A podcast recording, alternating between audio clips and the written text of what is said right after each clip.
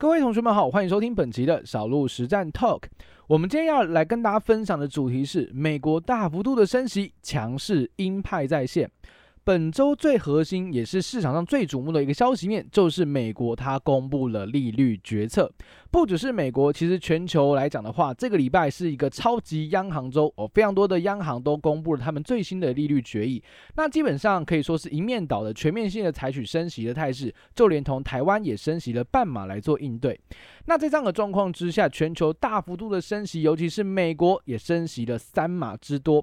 那在这样的情绪还有背景之下呢，全球股市又再度陷入一波恐慌跟情绪的一个卖压涌现。在这样的状况之下，我们到底该怎么去看待未来的台北股市、全球股市？难道就这样真的一去不复返了吗？我们又该怎么观察呢？小鹿会透过本期的小鹿实战 Talk 来带大家一起探看喽。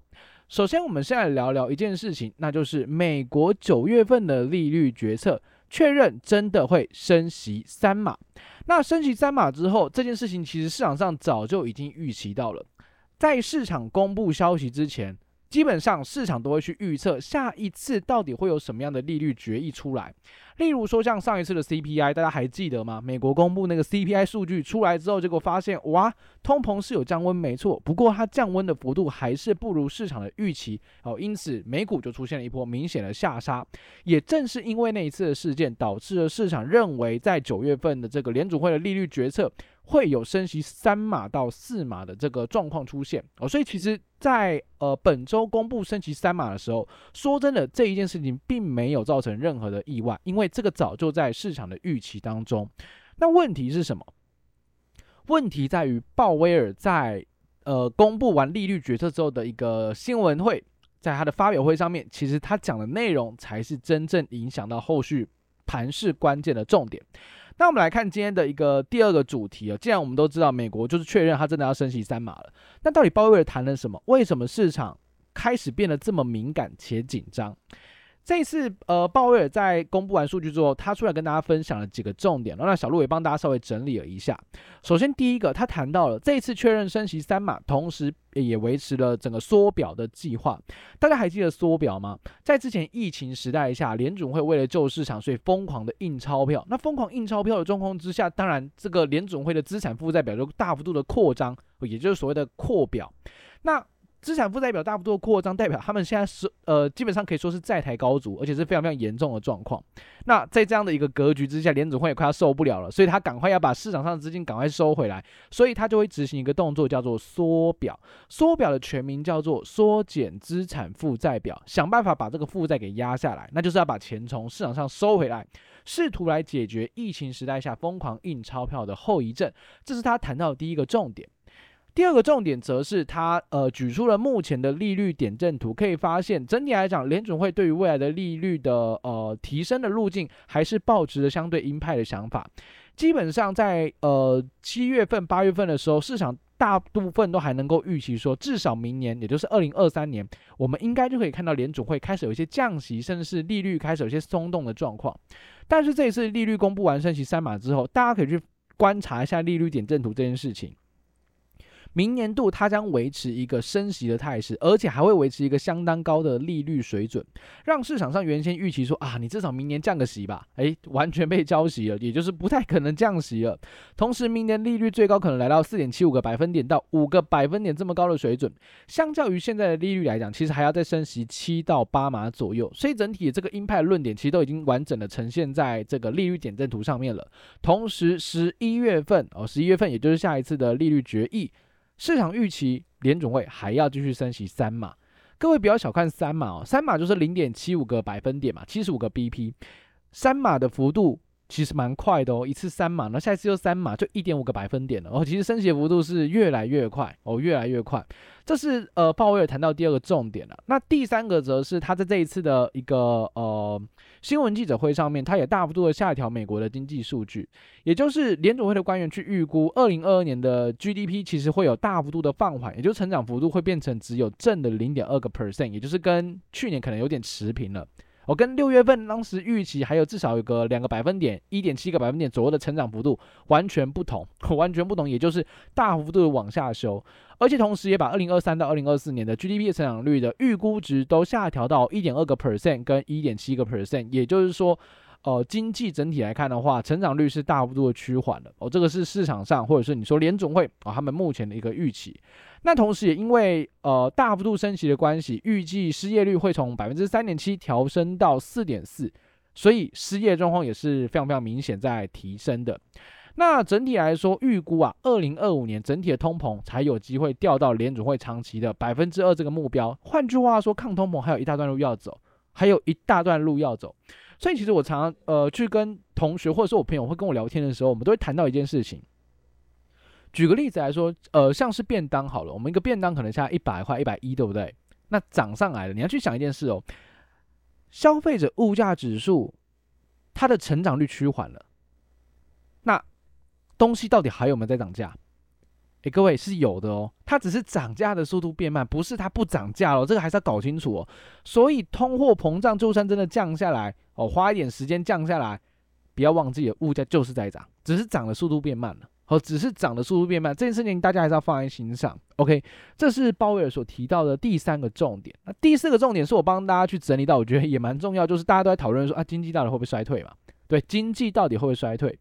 这件事情其实基本上众说纷纭了。那鲍威尔在记者会上面其实也表达了，没有人知道升息的过程是否真的会造成美国经济的衰退，或者是会导致衰退的状况有多严重。目前还是不清楚美国衰退的几率有多大。这是鲍威尔讲的一个非常中性的话啊，其实基本上他就是表达一个，就是我不知道嘛，就是我不知道。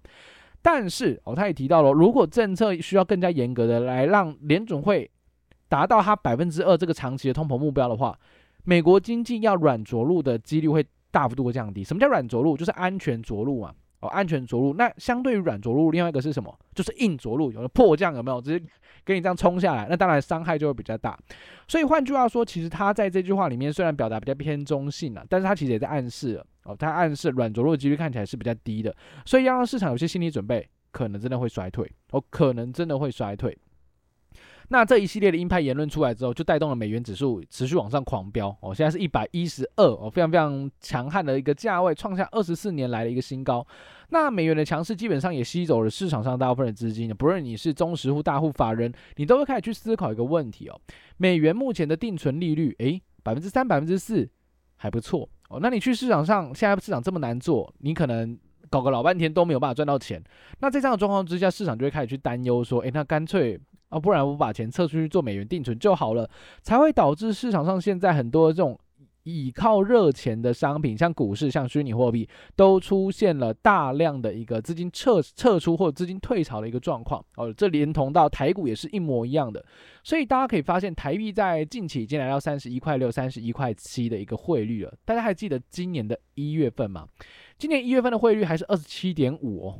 二十七点五，而现在已经三十一点七了。这一今年以来，台币贬值幅度也是非常非常的夸张哦。你要是做进出口的这种呃贸易商的话，你应该今年可以感受到这个操作的难度啊，因为今年基本上台币大幅度的贬值哦，真的是一个蛮大的问题哦，真的是一个蛮大的问题。OK，好，那这是在这一次的利率决策之后，联准会主席鲍威尔所释出的一些消息面，我们来做一个探勘。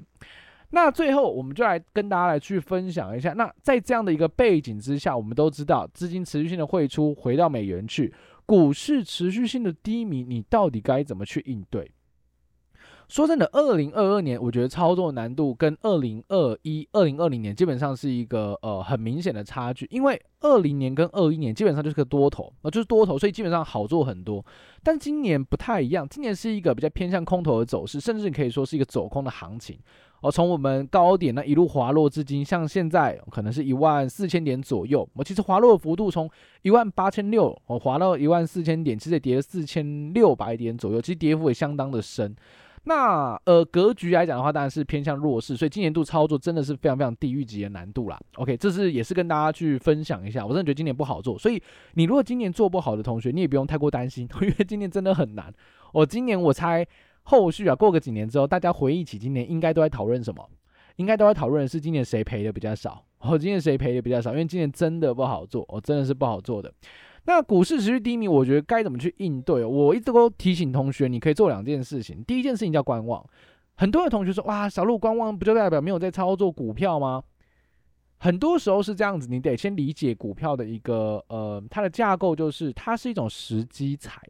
所谓的时机财的概念，就是说它不是无时无刻都在赚钱的。哦，很多人说啊，小鹿我想要操作股票稳定获利，哦，每个月都能够赚五万。同学要去理解一件事情是。呃，股市操作它不是像打工啊，它不是那种固定收益，没有办法说我每个月都要赚五万，这叫稳定稳定获利。如果每个月获利五万块钱是你的对于呃稳定获利的一个想象的话，那我可以跟你保证，股市绝对无法稳定获利，保证无法。